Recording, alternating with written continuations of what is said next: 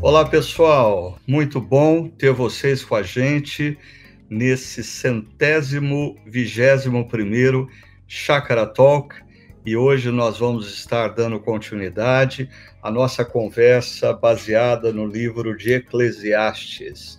Nós temos feito na nossa comunidade a série uh, baseada nesse livro, Sobreviver e Não Se Perder ah, e ontem nós tivemos mais uma das reflexões. Se você não teve acesso ainda, por favor, ah, vá lá no chakra.org ah, e tenha contato com o que nós conversamos e dialogamos ah, no dia de ontem.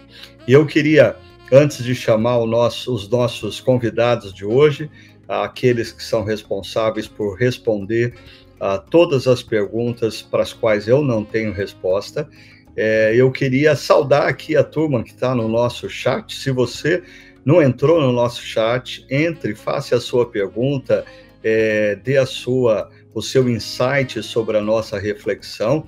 Se você está no YouTube, olha, eu, eu não entendo nada de rede social. Uh, só me disseram que eu tenho que pedir para vocês curtir, ok? Curtir uh, uh, o nosso. Uh, o nosso espaço aí no Chakra Talk no YouTube, ok?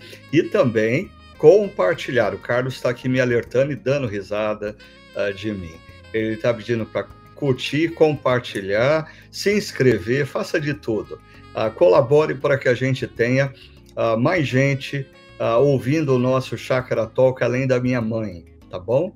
Bom, eu quero dar uma boa noite e saudar aí o uh, José Antônio, que acabou de chegar, ó, a Ana Melo está aí dando a, a boa noite para todo mundo. Também nós temos aqui a Paula, que acabou de entrar, o Sérgio Castro, Davi Oliveira, a Rose Carvalho, Carolina Correia, sejam bem-vindos, Leon, a Graça de Mio, essa deve ser da Itália, né? o Lincoln Amorim, a Priscila Leal, olha, dizendo uh, que está conectada do interior do Amazonas, cidade de Tefé. Uh, que bom, Priscila, que você está aí com a gente, viu? O Matheus Santos, o Ale Apri, uh, o Felipe Lima, seja bem-vindo, Felipe. A Ana Mello, eu já mencionei, a Maria Emília Greco, a Bianca está conosco, a Zezé Destro, mas eu queria fazer uma saudação toda especial, porque eu estou com uma saudade muito grande dela, principalmente da voz dela, abençoando as nossas vidas. A Priscila, ela está conectada lá de Portugal com a gente. Ah, saudade de você, viu, Priscila? A Ellen, que não falta nos nossos Chakra Talks aqui. O Rafael Baltazar, que ah, nos visitou recentemente, está aqui no nosso ah, Chakra Talk. Muito bom ter você por aqui, Rafael. A Gabriela Souza e aí nós temos o Hugo Leme, que é uma das pessoas que nós ah, convidamos para responder as perguntas difíceis de hoje, ah, juntamente com o pastor André. Ah, André e Hugo, boa noite, tá tudo bem aí com vocês? Boa noite, Ricardo. bom dia, boa tarde, boa noite para quem também está acompanhando aqui o nosso podcast em outros horários. É muito bom também ver pessoas conhecidas aqui no nosso chat.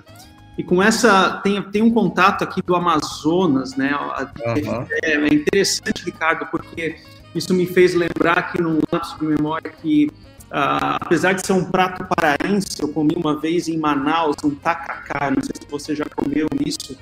É, uma, hum. é um prato com camarão que, que adormece a boca e os lábios, assim, é uma das sensações mais interessantes que você pode experimentar. Mas enfim, muito bom, muito bom ver pessoas aí de todas as diferentes partes aí do Brasil e do mundo também. E eu estou representando hoje Pernambuco, Recife, certo? Eu viajei para cá, eu tenho aqui uma maratona no Nordeste essa semana e estou conectado de Recife, Pernambuco. Já cheguei aqui, já tive a oportunidade de comer uma carninha de sol, aí não podia faltar de sobremesa uma cartola. Assim, minha sobremesa quem não conhece Cartola não sabe o que está perdendo. Eu conheço. colocar aí na lista de coisas para se fazer antes de morrer. Comer uma boa cartola aqui no Nordeste. Aí, ó, o Davi já está falando de uh, tacaca. Tacacá, né? Hã? É o tacacá, né? Que é um prato para eu, eu, comi em Manaus e também lá em Alter do Chão, também comi no, Pará, no, no, no Pará, né? Mas é muito interessante, assim, tu fica com o lábio, com a boca adormecendo, né? Mas, enfim. E você, Hugo, tudo bem por aí? Tudo jóia, tudo tranquilo aqui também. Eu não tô em Recife, não tô em Manaus, mas tem gente aqui de Minas, a Três Marias de Minas, tem a Márcia Poeta Graça da Bahia. É bom demais ver gente conectada aí de diferentes partes do nosso Brasilzão. E o William também, cada um está conectado num celular, né? Ou num computador. Vamos ver você aí, William.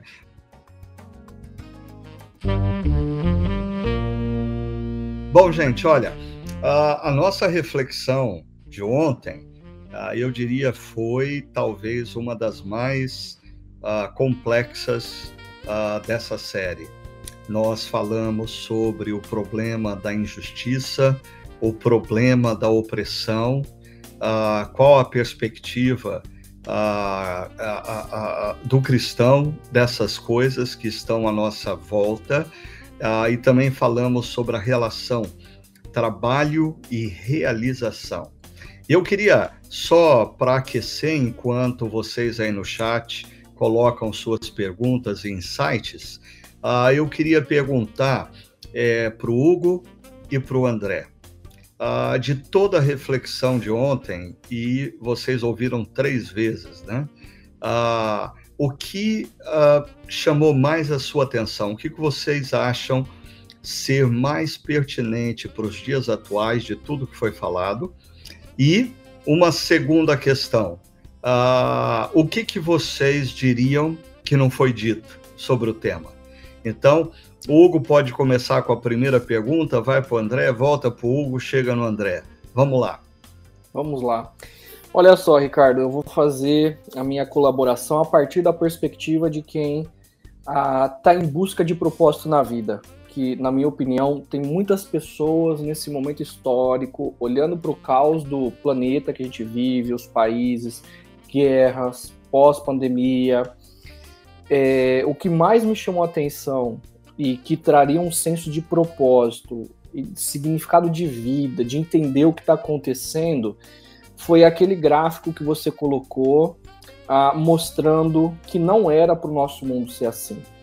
E ele explica, ah, você explica, né, que a partir da perspectiva da problematização do autor de Eclesiastes, as pessoas estão olhando para a história como se a, a história fosse um fim em si mesmo, mas as reflexões do autor de Eclesiastes apontam numa outra direção, a partir da eternidade. E aí, quando você fala da criação, da ruptura, do caos que se instalou por causa dos nossos primeiros pais, a maneira como Deus resolveu agir na história através de Israel, ele próprio entrando na história, morrendo no nosso lugar, nos substituindo, ressuscitando, enviando seus discípulos para fazerem diferença na história, mas com os olhos na eternidade, eu acho que uh, isso me marcou profundamente, especialmente me colocando no lugar uh, de pessoas que estão procurando propósito, de começarem a entender e a tatear é, a grande beleza que a vida é e do que Deus está fazendo.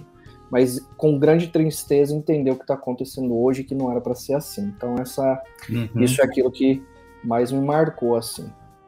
É interessante, né, Hugo? Porque Uh, várias vezes no contexto da chácara, nós já falamos que é, pessoas se afirmam cristãs. No entanto, elas não possuem uma cosmovisão cristã. Uh, elas se afirmam cristãs, mas elas nunca tiveram a oportunidade de perceber que a Bíblia apresenta uma grande história, a verdadeira história e nós precisamos olhar a vida através dessa perspectiva. O que nós fizemos ontem naquele gráfico é simplesmente é, descrever a história que a Bíblia apresenta. Né? Mas as pessoas, muitas pessoas se afirmam cristãs, mas são completamente desprovidas de cosmovisão cristã. cristã. Elas vivem a partir de uma cosmovisão humanista, uma cosmovisão contemporânea, moderna, mas não a cristã. E você, André, o que, que você destacaria de tudo que nós refletimos ontem como algo muito importante para quem vive uh, hoje, nos dias atuais? Uhum. Ricardo, são vários os pontos né, que a gente poderia levantar e trazer acerca uh, de insights que a gente pode traçar e destacar, que são aplicáveis também para as nossas vidas. Né? Então, por exemplo, a insaciabilidade, como tema da insaciabilidade, como ele é forte no livro de Eclesiastes. Assim, a gente sempre quer mais, sempre quer mais.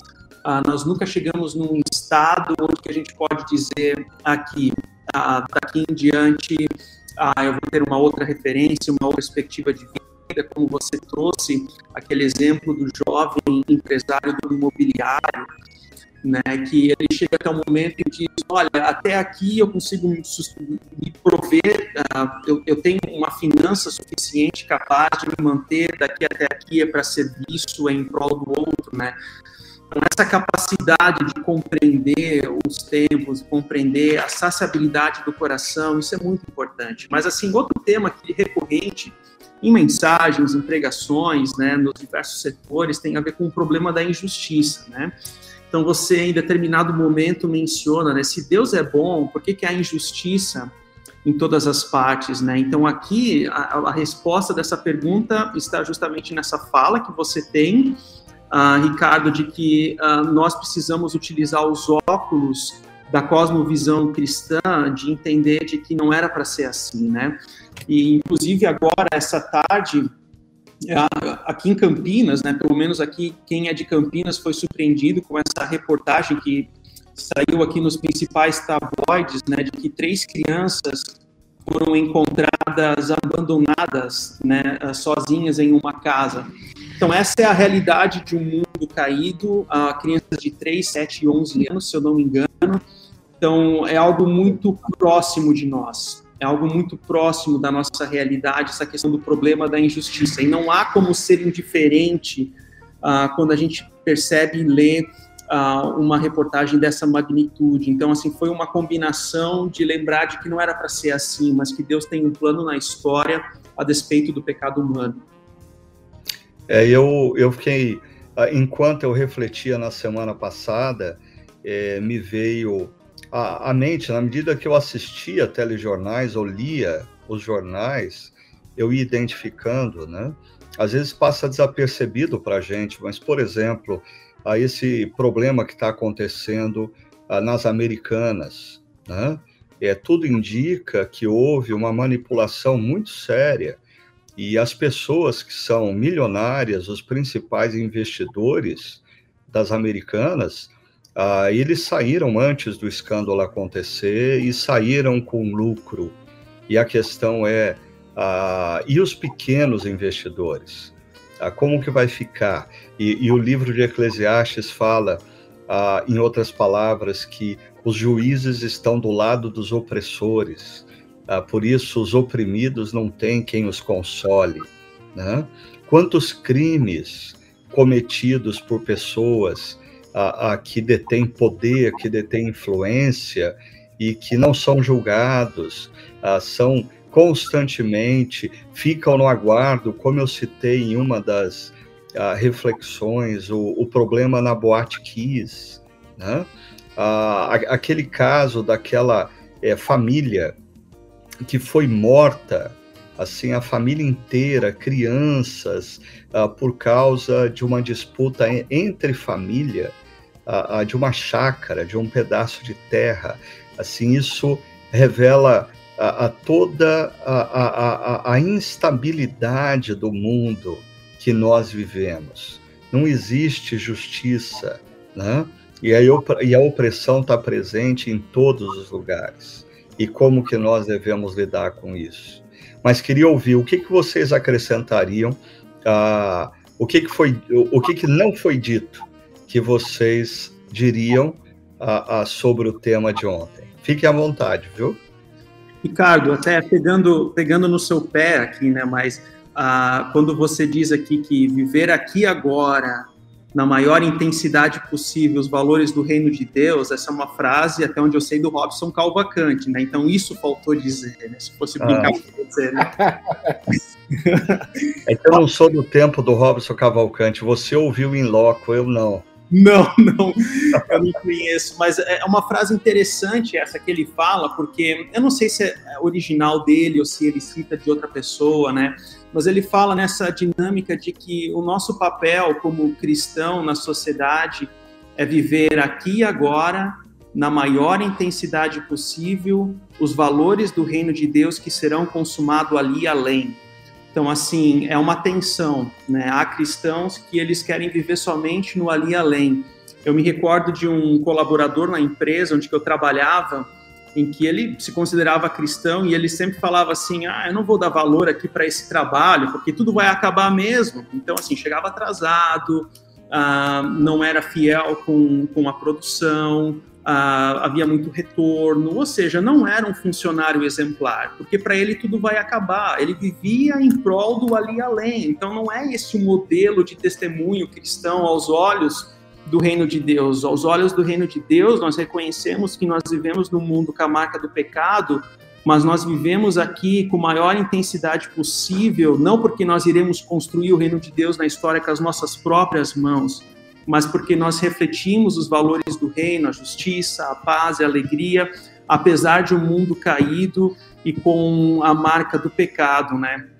E dentro dessa, dessa lista de uh, que você mencionou de, de, de, de, injustiças, né, que a gente tem vivenciado uh, no mundo e mais recentemente aqui no Brasil com as lojas americanas, mas me veio à mente, Ricardo, também aquela questão do voo da Chapecoense, da Lamia, né? Onde que o, o, piloto ele, ele não quis dar uma abastecida no avião e teve uma pane seca e o avião caiu, né?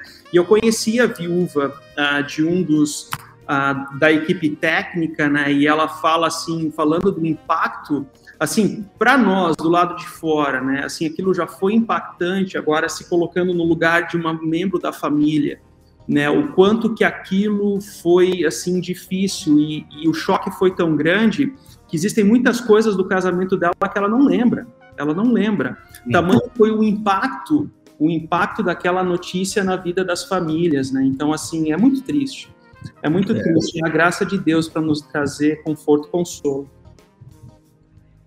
Hugo, o que que você diria que não foi dito, Hugo? Ah, eu eu acrescentaria apenas uma aplicação. Eu estava pensando ontem ali, o nosso berçário ele tem estado muito cheio, graças a Deus. E também nós tínhamos várias cabeças brancas ali, né? E eu acredito, acredito que assim a mensagem, o próprio texto bíblico fala muito sobre trabalho e o, e o próprio autor ele fala muito sobre trabalho, né? Mas aí eu fiquei pensando nas mães, nas mulheres que precisam tirar um tempo do momento de vida delas, uh, familiar, para dedicação, cuidado para com os filhos. E muitas mulheres, uh, das quais a gente acaba conversando, uh, acaba aconselhando, elas se sentem assim altamente pressionadas pelo próprio mercado de trabalho, pelas amigas do mercado de trabalho, porque é como se elas perdessem a identidade delas nesse momento. Ou também quando homens e mulheres acabam se aposentando, sempre tem uma pergunta, tá? Mas e agora? O que, que eu vou fazer, né?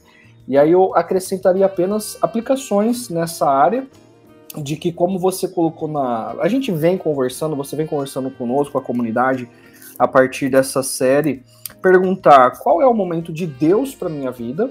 Então, na questão da maternidade, esse é o momento de Deus, a questão do da aposentadoria, esse é o momento de Deus, mas como que eles podem é, se dedicar ao trabalho e se realizarem ao trabalho nesse momento. Então, a, a minha fala seria: nesse momento da maternidade para as mulheres, é momento que a sua identidade está em Cristo e a realização do trabalho se dá na educação, na dedicação, na dedicação com qualidade, a, na educação dos filhos. E aqueles que são mais idosos, na dedicação das próximas gerações, na influência que já tem, já obtiveram na vida, no trabalho, com recursos, com tempo, mas agora se dedicando a orientar as próximas gerações, porque a sensação às vezes que eu tenho é que essas pessoas elas só se realizam fazendo coisas com as mãos no trabalho e tendo um salário no final para dizer que valeu a pena. Mas na verdade, é mas na verdade é, a, se dedicar a, a, jovens, aos filhos, aos netos, como exemplo, como cuidado, né? Um avô que tira as rodinhas uh, da bicicleta dos netos e, e a influência, é, isso é se dedicar também e se realizar com esse trabalho nesse momento é, de vida deles. Né? Então, seria a minha colaboração uh, numa aplicação para essas pessoas, de se realizarem nesse momento de vida. É, eu acho, Hugo, que você toca num ponto muito importante. Uh, primeiro, porque a nossa identidade sempre deveria estar em Cristo. Né? A nossa identidade não deveria estar no que nós temos, nem no que nós fazemos, mas a nossa identidade deveria estar sempre em Cristo. E eu acho que isso é um exercício diário que a gente tem que fazer. Ah, fazendo a, a ideia que eu tenho assim é que a gente se lembra disso, que a nossa identidade não pode estar no que a gente faz, nem no que a gente tem. Aí a, a gente se convence disso, mas daí a gente vai dormir. E quando a gente vai dormir, o nosso sistema operacional dá um shutdown, desliga. E aí, no dia seguinte, quando a gente dá um restart no sistema, a gente volta no modelo, no, no modo operacional, aonde a, a, a nossa identidade não está em Cristo. Aí a gente precisa lembrar novamente, a cada dia, que a nossa identidade não pode estar onde, no que a gente faz, nem no que a gente tem, mas em quem nós somos em Cristo Jesus, filhos amados de Deus, em quem Deus tem todo o prazer. Né? E de fato, o Hugo toca num ponto muito importante. É, eu me lembro uh, num período da nossa, da minha vida familiar com a Sônia, em que eu vi muito de perto as crises da Sônia, porque uh, quando ela não estava atuando profissionalmente é, e se dedicando aos filhos, ela se sentia culpada porque ela não estava é, colaborando financeiramente para a nossa manutenção e uh, o sentimento de competição. Né? As amigas de faculdade estavam progredindo, as amigas uh, ao seu redor estavam ascendendo profissionalmente, a sensação que ela tinha de que ela estava perdendo o bonde da história. Aí uh, ela decidia voltar ao mercado de trabalho. Depois de algum tempo, ela começava a se sentir culpada porque ela não estava cuidando uh, uh, e não estava participando de momentos importantes dos nossos filhos. Então, eu diria que principalmente para a mulher, essa culpa é constante. Quando ela se afasta do mercado de trabalho por causa dos filhos, ela se sente culpada quando ela vai para o mercado de trabalho e não tem condição de acompanhar a vida dos filhos, ela também se sente culpada. E a gente precisa, sim, ter a consciência de qual é o tempo de Deus. Não o tempo que nós queremos, mas o tempo de Deus para a nossa caminhada. E eu já disse, acho que em outro podcast aqui, que assim, na nossa caminhada é, como família e como casal, é, nós vimos o cuidado de Deus, porque num determinado momento a, a Sônia faz uma opção por abrir mão a, da vida profissional para se dedicar aos filhos. Mas Deus dá a oportunidade para ela de mais tarde voltar ao mercado de trabalho. E hoje, por falta de uma profissão, a Sônia atua na área dela como fisioterapeuta, uh, das sete da manhã a uma da tarde, ela chega em casa uh, e já vai se dedicar uh, ao trabalho de mentoria de mulheres através do Unique, ou seja, ela está vivendo um outro momento de vida, aonde os filhos já foram. e ela está tendo a oportunidade de se realizar fazendo o que ela gosta, atuando como ela gostaria ou quer.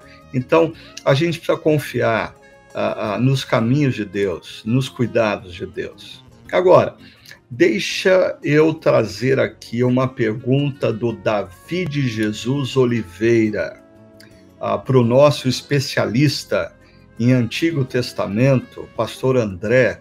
Ele diz qual, opa, fugiu aqui, qual o momento da história de Israel que mais se aproximou do ideal de Deus da justiça social? Em que momento Israel mais se aproxima do ideal de Deus de justiça social que expressava a lei no Antigo Testamento? E enquanto André a, a, a responde essa pergunta, uma outra pergunta do Davi aí ah, para o Hugo, teólogo reformado, especialista em pensamento de Calvino. Uh, o Davi diz: o calvinismo apresenta a resposta para esse dilema, o problema da injustiça social? Então vamos lá. Eu quero só ouvir e degustar as respostas de vocês aqui. Ricardo, em primeiro lugar, eu não sou especialista em Antigo Testamento, mas eu gosto muito, eu gosto muito dos paralelos do Antigo Testamento com a nossa realidade hoje, né? Mas a história de Israel no Antigo Testamento, ela é uma história de extrema inconstância, né? Onde há momentos ah, de aproximação com a vontade e os valores de Deus e há momento de desacordo e distanciamento com os valores e a vontade de Deus. Então, os livros de Reis é um exemplo claro disso, né?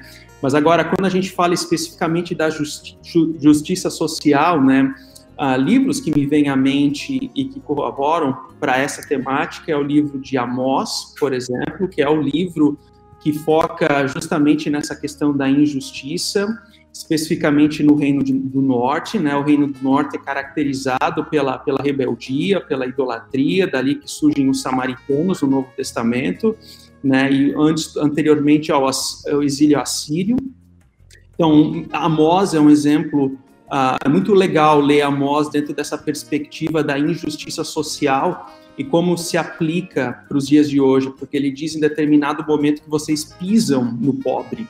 Assim, ele usa essa terminologia. E, a, e Amós não era, assim, um profeta de uma escola, de um profeta. Não, ele simplesmente foi uma pessoa simples, vamos dizer assim, uma pessoa leiga. Nós não temos muitas informações sobre ele, mas que de fato uh, foi alguém muito importante no confronto da injustiça social. Tem Miqueias também, Miqueias é muito interessante, Miqueias 7, 18 a 20, para mim é uma das passagens mais graciosas em termos de graça, de amor, também no âmbito da justiça social e não apenas no âmbito espiritual, né, de que Deus ele joga os nossos pecados no mar do esquecimento, né?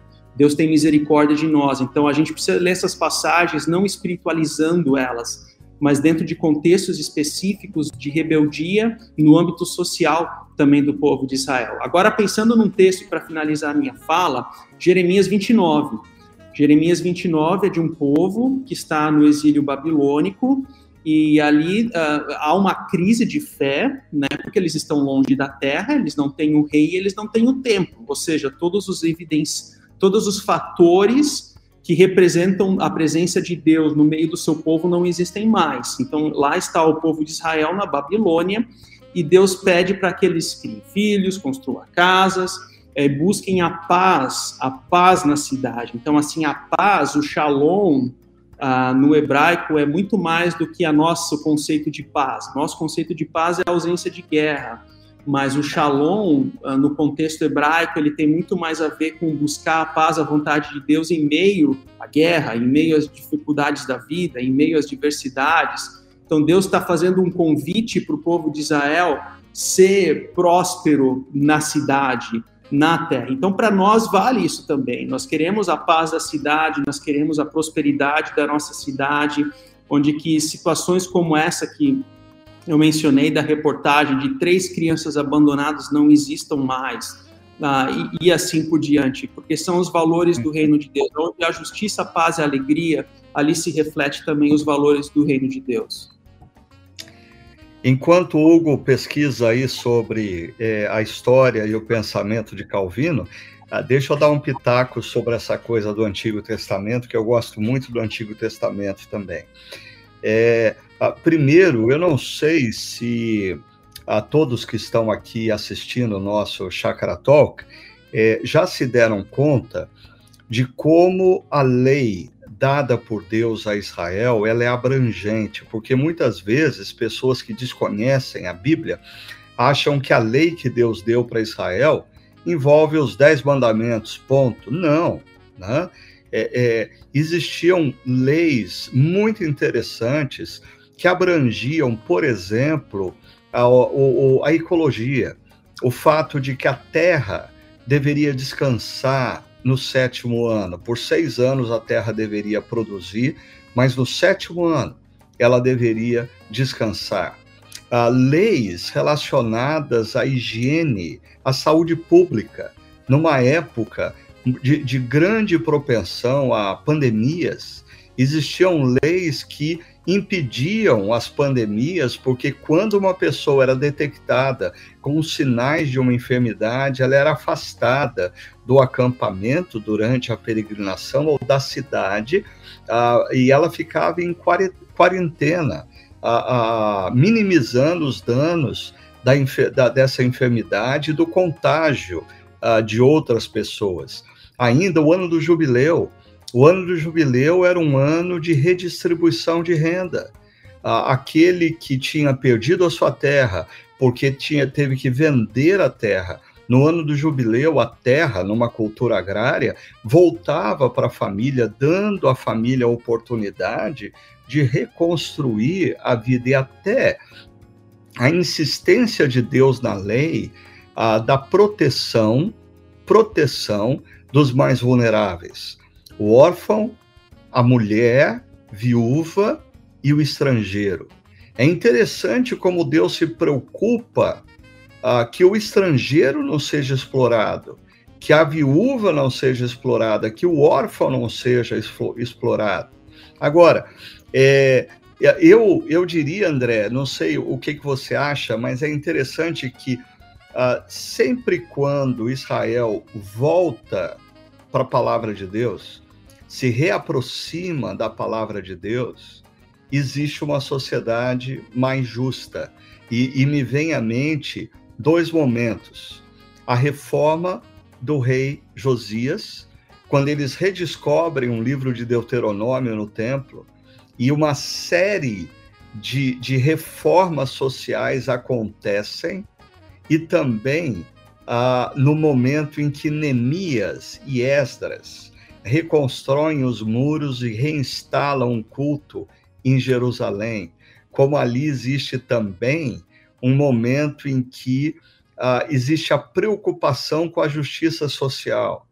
Ah, e, e para mim isso é muito importante, porque nós vivemos uh, muitas vezes uma religiosidade alienante na qual nós achamos que o que Deus, a, a, a, mudança que Deus quer fazer na nossa vida é na nossa agenda de domingo. Antes eu não ia na igreja, agora eu vou todo domingo na igreja. Não. Deus quer transformar as nossas vidas e quer mudar a nossa perspectiva na maneira como nós nos relacionamos de segunda a sexta com os nossos funcionários, com os nossos patrões, com o nosso semelhante, sempre buscando uma nova postura que reflita esse Deus que ama a justiça e que nos convida, alguém colocou aqui no nosso chat, né, a ser co-responsáveis, co-participantes uh, desse consolo ao oprimido, uh, dessa defesa do oprimido, uh, dessa a, manifestação de justiça num mundo injusto. Né? O que, que você acha desse momento de Josias e de Neemias? Acho que são dois bons momentos para se visitar e estudar sobre isso, né? É, e Neemias é muito interessante, Ricardo, porque assim a construção do muro ah, para um povo na antiguidade significava construir uma fortaleza, era uma questão de proteção.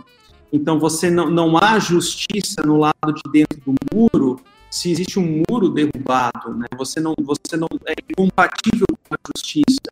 Então, a Neemias é muito simbólico nesse sentido. Existem salmos até que apontam né, para Deus como a minha rocha, a minha fortaleza, porque a fortaleza ou o muro era aquilo que trazia segurança. Hoje nós temos câmeras, hoje nós temos policiais fazendo ronda, hoje nós temos câmera de celular que a gente pode filmar alguma, alguma situação de injustiça, mas no contexto bíblico, na antiguidade, a, o, essa, essa confiança, essa, essa segurança, ela vinha a partir do muro. E a crise de fé que se tem no livro de Neemias, nesse contexto pós-exílio, é justamente porque a gente não tem justiça, nós temos um muro, um muro que está caído e a gente precisa reconstruir. E, e, essa reconstrução é interessante que ela começa justamente com o muro, né, que é o símbolo da justiça e da proteção ah, do povo ali naquele contexto. Né?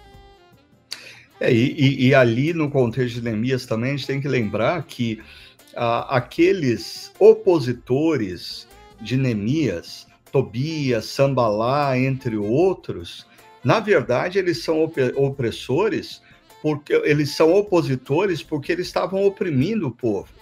Eles estavam fazendo uso da, da não segurança dos muros para oprimir o povo. E aí, quando Neemias chega e, e começa a efetuar mudanças, aí mexeu no queijo deles. Aí eles ficam revoltados. Aí eles querem a, a, a, a, destruir Neemias, porque Neemias passa a ser o inimigo número um deles. E, e aí eu acho que a gente precisa ter sempre a consciência disso. Numa sociedade injusta, injusta, é quando nós optamos em falar de justiça uh, e se posicionar pró-justiça, uh, muitas vezes vem o martírio né? Ah, eu me lembro aqui ah, do reverendo doutor Martin Luther King, ah, que foi uma expressão de justiça, uma voz que clamou contra a opressão, ah, e o resultado foi a perda da sua própria vida. Mas ah, voltando agora para um outro momento em que as pessoas redescobrem uh, o valor e a autoridade das escrituras. E eu queria chamar a atenção disso, porque assim, nós que estamos imersos nas discussões teológicas, é interessante que o tema justiça social, ele é muito presente entre teólogos liberais, que desconstroem a autoridade das escrituras. No entanto, quando nós olhamos para a história de Israel e na história da igreja, é justamente os momentos em que a autoridade das escrituras é resgatada que existe expressão de comprometimento com a justiça. Ah, um desses momentos, João Calvino. E eu passo a palavra para o nosso especialista em João Calvino, Hugo Leme. É brincadeira, hein? Me coloca na fogueira, Ricardo. Mas vamos lá, ó. A gente precisa lembrar que João Calvino, em Genebra, como o Ricardo falou, com a, o resgate da autoridade das escrituras, a, aquela época na Europa toda, o analfabetismo, a, a pobreza, a opressão, a, era muito comum e era algo do dia a dia, cotidiano. A gente não faz ideia do que era aquilo. Quando Calvino começa a estudar, é, ensinar, pregar, a gente começa a ver uma transformação em Genebra a partir da cosmovisão cristã das escrituras, por causa da autoridade das escrituras. Então, o próprio calvinismo ele vai uh, primeiro contar para nós por que, que o mundo está assim. Então, o pecado ele é tão abrangente quanto o, o universo criado, e o pecado humano afetou todas as áreas da sociedade entra o senhorio de Cristo se sacrificando no nosso lugar, nos substituindo, ressuscitando no terceiro dia e ele sendo senhor de toda a história. E porque a nossa identidade daqueles que creram e se renderam em Cristo, não há mais diferença entre judeus e gregos, não há mais diferença entre homem e mulher, não há diferença entre rico e pobre. Então começa a haver uma redescoberta, ah, por exemplo, do ensino das escrituras, portanto, da alfabetização, ah, do ensino, da instrução é, política a partir do senhorio de Cristo na história ah, e como o senhorio de Cristo nos ensina a nos portarmos como cidadãos na história. Nos ensina, é, é, começa a ter uma transformação social também, porque a Bíblia, é, de Gênesis a Apocalipse, vai falar do cuidado com o necessitado, com a viúva, com o órfão, com o estrangeiro. Então, ali em Genebra, e na própria teologia de Calvino, vai haver essas três instruções e uma transformação social a partir da teologia de Calvino. E depois a gente vai ter mais para frente Abraham Kuyper é, gerando até uma teoria é, maior da teoria das esferas, né? É, de como cristãos podem se portar na sociedade e isso inclui também a justiça social, porque todo ser humano ele é criado à imagem e semelhança de Cristo, embora afetado pelo pecado, mas é alvo do amor de Deus, independente da classe social, independente da cor, independente do gênero, e nós, como cristãos, somos chamados a amenizar é, a dor e o sofrimento dessas pessoas na história. Né? E Calvino, ali em Genebra, é, uma, é um grande exemplo é, de, de uh, oportunidade na história que a igreja de Genebra teve a fazer. Não sei se eu respondi a pergunta do Davi, mas é, eu caminho nesse sentido é, de que como a Calvino na redescoberta da centralidade das escrituras instruiu toda uma população ali. Não, Hugo, você, você fez menção de coisas muito interessantes que uh, muitas vezes as pessoas ou não conhecem ou não percebem, mas, por exemplo, é, a reforma protestante ela tem um instrumento uh, essencial, que é o resgate das escrituras. E isso acontece justamente no momento em que Gutenberg uh, uh, inventa a impressão e, uhum. e, e, e, se torna possível as pessoas terem mais exemplares da Bíblia. Mas do que vale uh, se ter mais exemplares da Bíblia numa Europa em que menos de 2% da população sabia ler e escrever? Mas aí a, a, a, a reforma protestante enfatiza a importância da educação. As pessoas passam a aprender a ler e escrever para lerem as escrituras. E é interessante como nos países protestantes existe um grande avanço da população nessa dimensão uh, da educação. E não só isso, se resgata o conceito do valor do trabalho, da dignidade do trabalho. A gente tem que lembrar uh, que na época da reforma protestante, uh, os nobres não trabalhavam, apenas os servos trabalhavam. E uh, os reformadores trazem essa dimensão da dignidade do trabalho.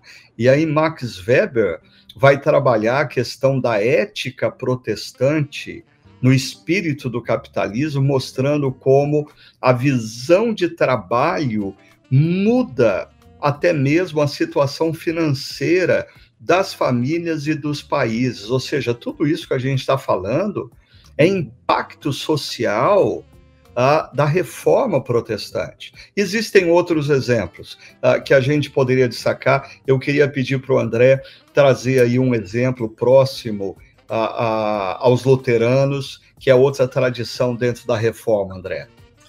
Não, o que dá, daria para dizer ainda no contexto da reforma, a Ricardo, é que, por exemplo, toda a reforma do magistrado, né, até então o direito era um direito canônico.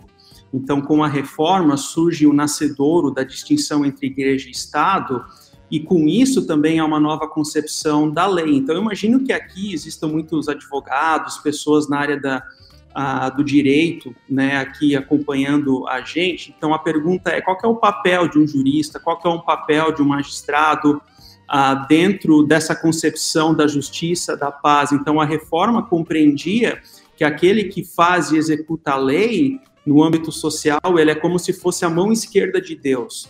Né? Não é a, a pessoa ela não é salva lendo a Constituição Federal. Não, ela não é salva lendo a lei mas é, é a forma como Deus utiliza para trazer a paz na criação, para defender o oprimido, para trazer justiça. Então, se você é um advogado, se você atua no ramo do direito, compreenda-se o, o, seu lugar dentro da grande história de Deus é que Deus está utilizando você para trazer paz na criação. Isso tem a ver, e a reforma trazia como a chamada mão esquerda de Deus. Então, isso traz todo desdobramentos em, em se tratando do direito, né?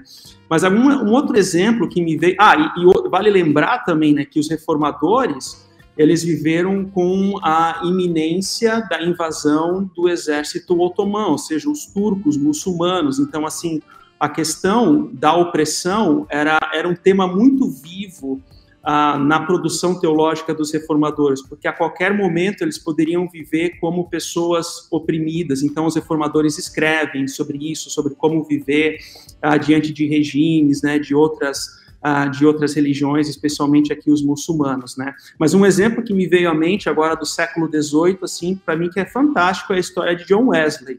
Né, não é nem entrar no âmbito da teologia de John Wesley. Cá lá temos as nossas semelhanças, aproximações e distinções, né? Mas vale lembrar que John Wesley, a conversão dele aconteceu lendo o, uh, o, o comentário de Romanos de Lutero, assim, né? É sempre importante a gente mencionar isso, né?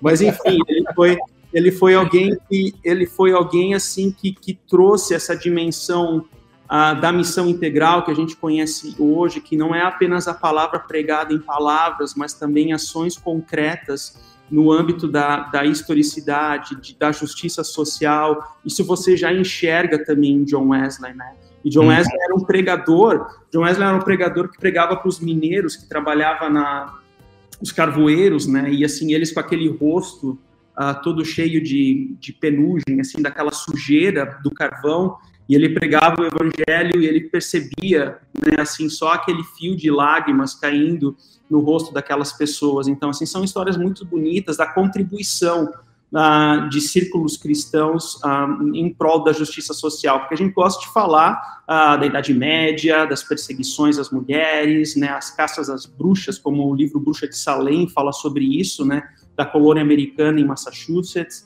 Então, assim, essa, esses são os exemplos que vêm muito mais em voga, mas há também histórias bonitas dentro dos círculos da teologia cristã que são bons, bons exemplos também. Ah, antes da gente continuar nessa discussão, deixa eu mencionar aqui uh, que a gente tem no nosso chat o Clayton Senziani.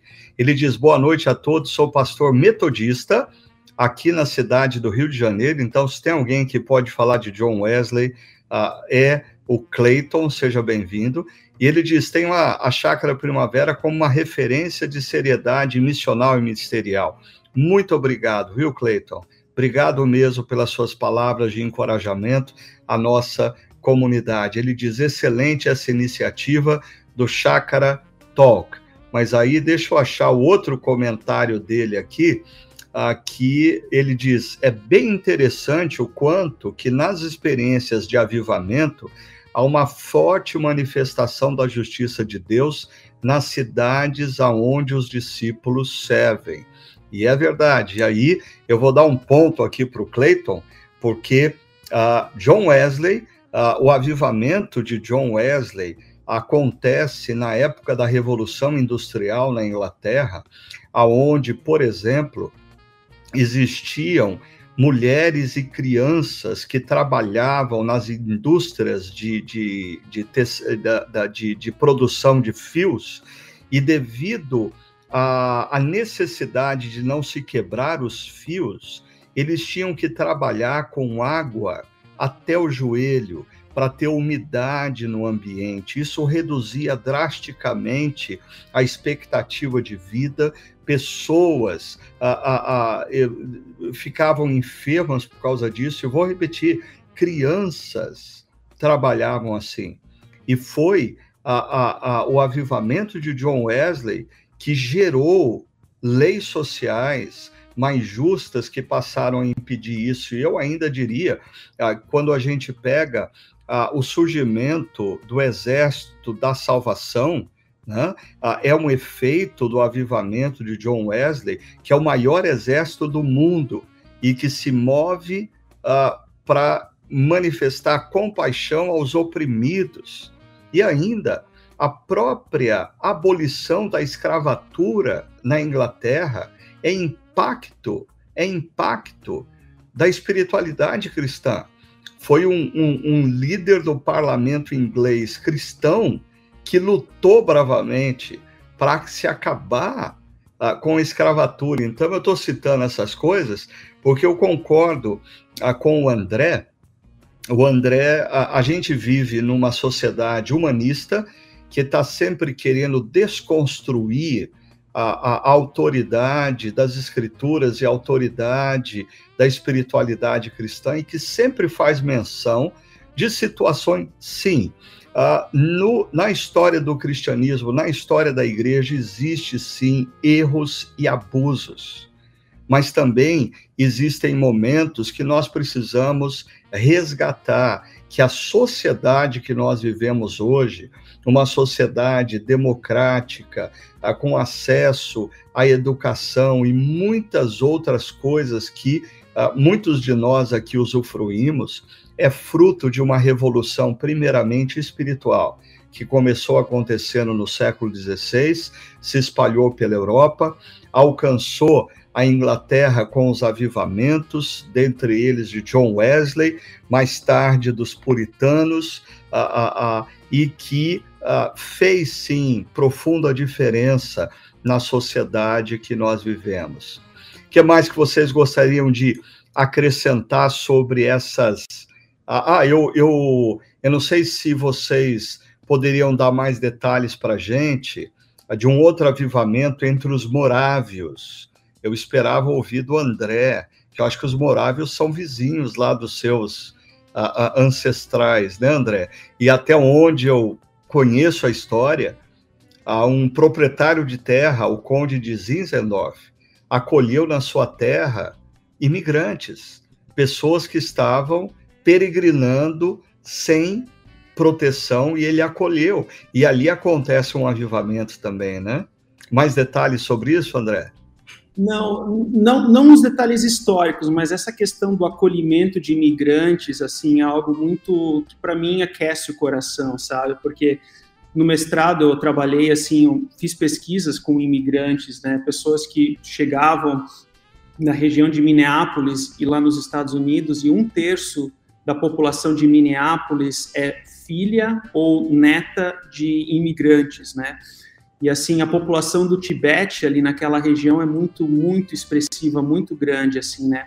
E é interessante que certa vez havia uma igreja que eles pediram ajuda, eles estavam numa, numa região, assim, norte da cidade, onde havia uma imigração muito grande das mais diversas uh, países, né, naquela região e a igreja precisava de um auxílio, de uma ajuda de como alcançar aquelas pessoas, como servir essas pessoas, né?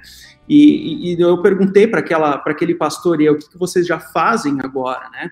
Eles disseram: Ah, nós temos aqui na igreja um curso de doutrina da nossa fé. Ah, nós temos um curso de discipulado. Ah, nós temos um programa para isso, um programa para aquilo, né?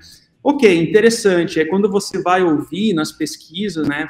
Ah, aqueles imigrantes que estavam ali há dois, três, quatro anos, ah, muitos refugiados, o que eles queriam era assim: nossa, eu preciso de alguém que me diga qual supermercado é o mais barato.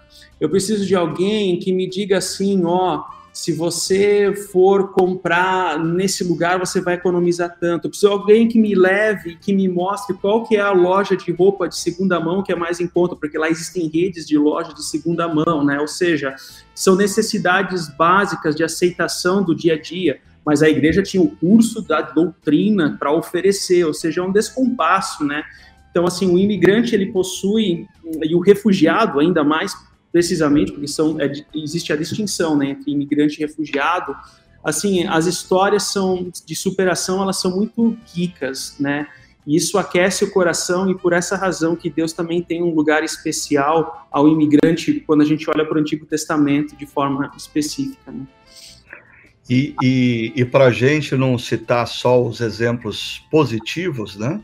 A gente pode destacar assim a vergonha uh, que foi a igreja na África do Sul, uh, que uh, instituiu o apartheid, mas nós também podemos destacar que foi o movimento da igreja também da África do Sul, com Desmond Tutu e mesmo a tradição cristã de Nelson Mandela, que fez com que o apartheid deixasse de existir ali na África do Sul, mas uh, um exemplo de vergonha ah, é o que a Igreja Reformada fez na África do Sul, instituindo o preconceito deliberado, racista, ou as igrejas norte-americanas, antes da Guerra Civil, né? as igrejas do Sul dos Estados Unidos, nós temos sim exemplos tristes. Agora, uh, eu queria destacar aqui uma uh, observação que o Bruno fez, uh, e eu acho que vai voltar para o André a bola. Desculpa, Hugo, mas olha só, ele diz. Acho Dietrich Bonhoeffer é um ícone luterano e, e, se o coração do Clayton aqueceu quando a gente falou de John Wesley, agora encheu a bola do André, né? Há um ícone luterano de oposição à injustiça e opressão.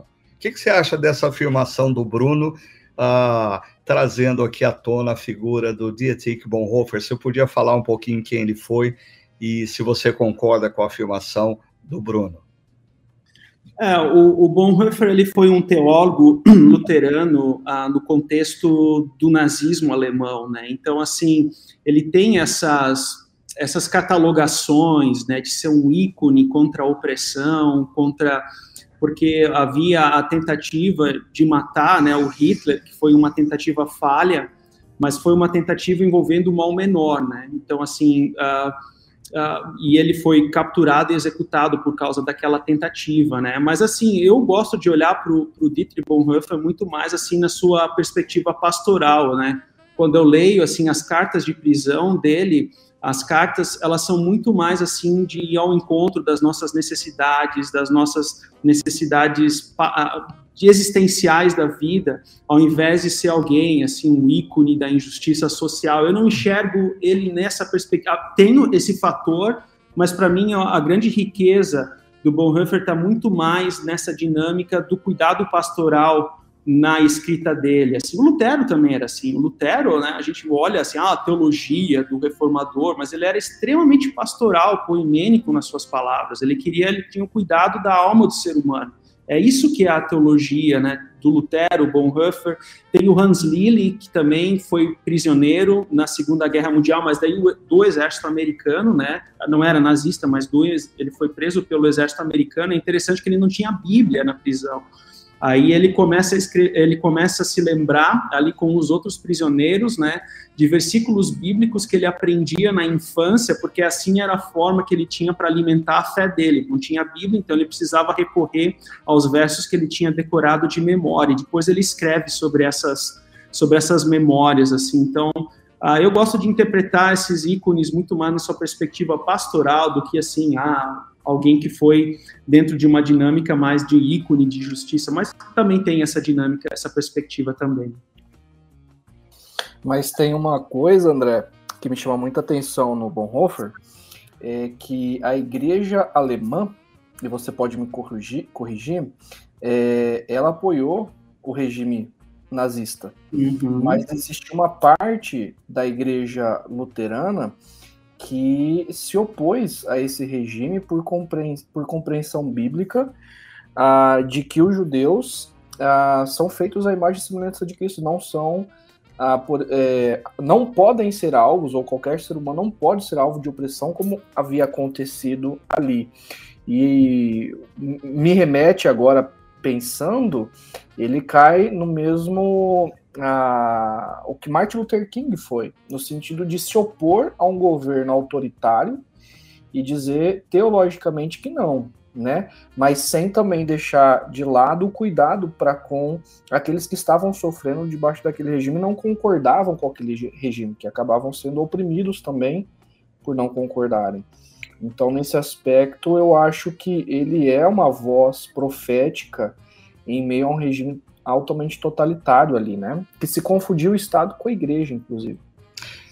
É, me parece que isso que vocês estão mencionando é, volta a, a menção que eu fiz a uma conversa no sábado à noite, enquanto a gente comia uma pizza, e eu conversava com Pedro, namorado da minha filha mais nova, Lígia, aí a gente falava sobre o fato uh, de que uh, a igreja, na atualidade, é, uh, se perdeu, se perdeu.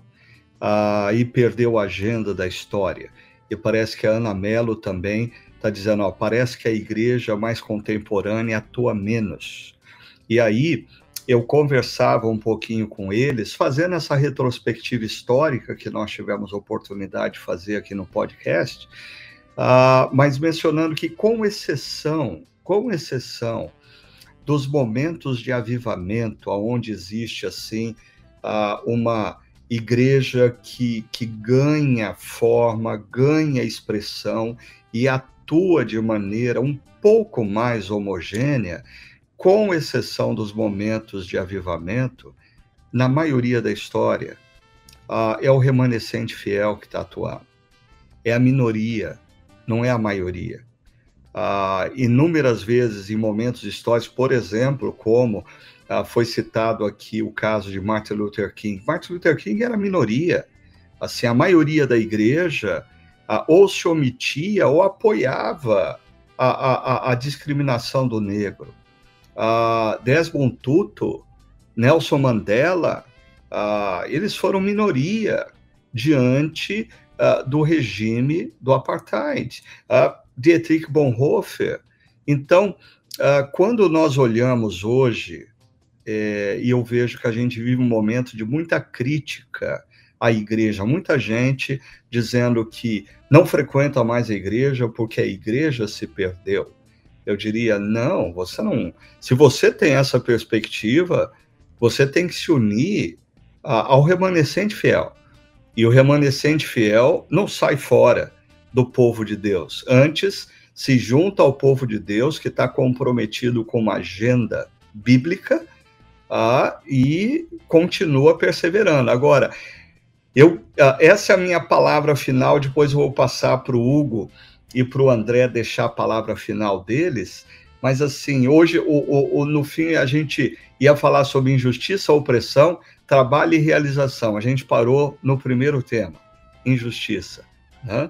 Mas a, o, o, ponto alto para mim dessa discussão é, foi esse insight que me ocorreu. A justiça social parece que é um tema muito presente entre os teólogos liberais os teólogos conservadores falam muito pouco de justiça social, infelizmente. Mas quando nós olhamos para as escrituras e quando nós olhamos para os eventos históricos, sempre, sempre que a autoridade das escrituras é resgatada, existe um grande avivamento na direção de uma sociedade mais justa e de libertação de pessoas que estão sendo eh, oprimidas. Pastor Hugo, Pastor André, qual seria a última palavra que vocês dariam aí para o no, nosso público? Ó, o Cleiton falou novamente, o Davi, a Karen, o Aldenir. A... O Aldenir nos lembra né, o episódio lá de Elias. A ele cita aqui, acho que é disso que ele está falando, os sete mil que não se dobraram a Baal. Né? É, Ana Melo concorda, obrigado, Ana. A gente aprecia muito aí a sua participação sempre. Ah, o Davi diz muito bem lembrar dos eventos de avivamento com ações eficazes para a justiça social. Hugo e André, qual a última palavra de vocês uh, ao nosso público?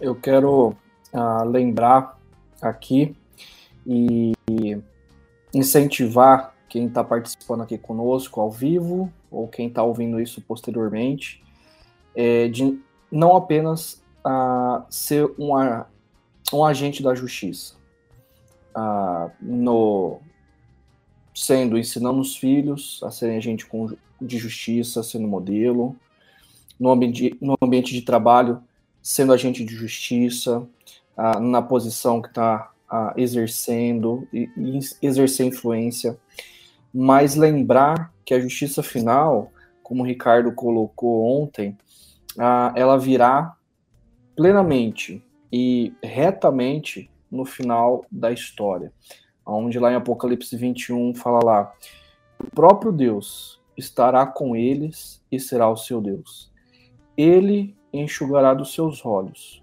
toda lágrima. Não haverá mais morte, nem tristeza, nem choro, nem dor, pois a antiga ordem já passou. Então, que a, a sua esperança a, de que a concretização da plena justiça, da justiça perfeita, será concretizada na eternidade por Deus. Mas na história, marcada por dor, marcada por lágrimas, nós somos chamados para sermos agentes da justiça nesse momento na história. André.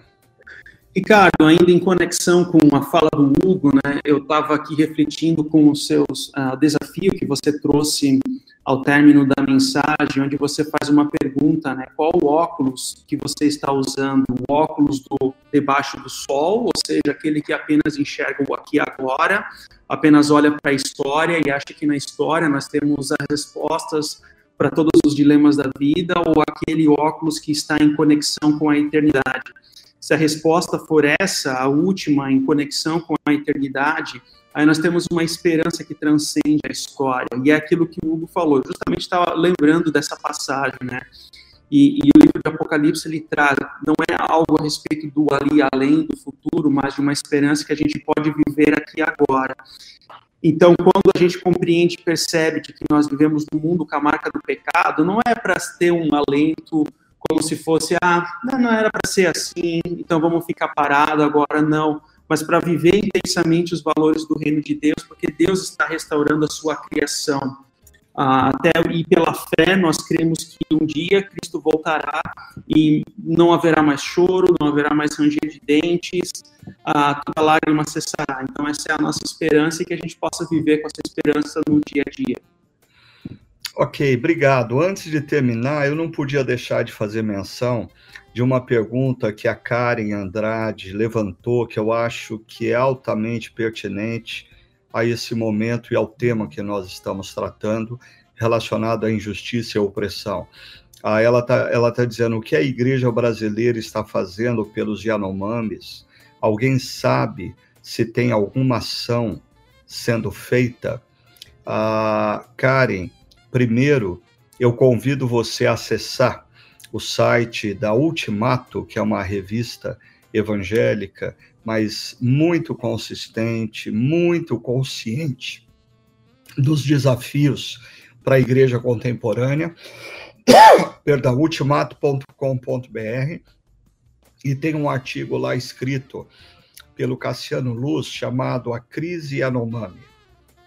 Vale a pena ler. Muito bom artigo.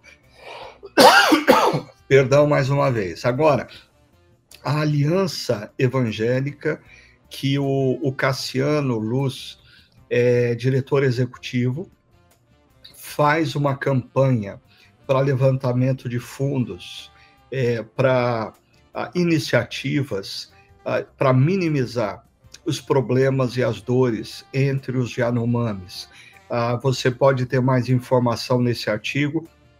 Eu acho que nós precisamos estar atentos a isso. Agora, juntamente com a crise dos Yanomamis, falando de injustiça e opressão, eu queria lembrar vocês que os nossos deputados federais e senadores voltam ao trabalho essa semana e vão ter uma eleição para a mesa do Senado e mesa da Câmara de Deputados, e uma coisa que nós brasileiros fazemos pouco é pressionar os nossos deputados e os nossos senadores na direção de causas justas.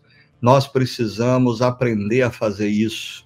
É, entre no site lá do Congresso Nacional, ache as pessoas que você votou, que representa a, a região em que você se encontra, o estado que você está, e passe a reivindicar que ele faça opções por causas justas.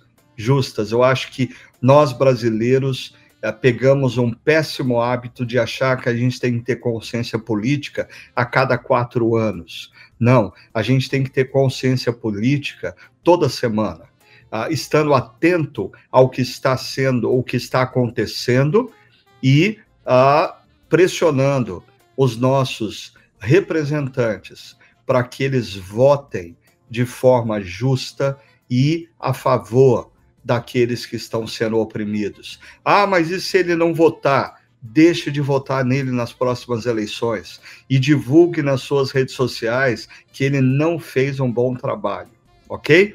Bom, eu quero terminar é, dizendo a vocês que Jesus uh, diz que a nossa missão é ser sal da terra uh, e luz do mundo. Como sal da terra, nós devemos fazer diferença, dar sabor. E nós não damos sabor apenas falando, nós damos sabor vivendo, vivendo a justiça, vivendo a compaixão por aqueles que sofrem, e sendo luz, ah, que as nossas obras, tanto como cristãos, nas mais variadas áreas da sociedade, como como igreja, ah, as nossas obras brilhem nessa sociedade que está precisando tanto, tanto, tanto de luz. Que Deus abençoe vocês. Muito obrigado ao André, ao Hugo e principalmente ao nosso querido Carlos, que está aí nos bastidores, mas está sempre nos ajudando e nos apoiando. Muito obrigado, viu, Carlos? Deus abençoe a todos vocês e excelente semana.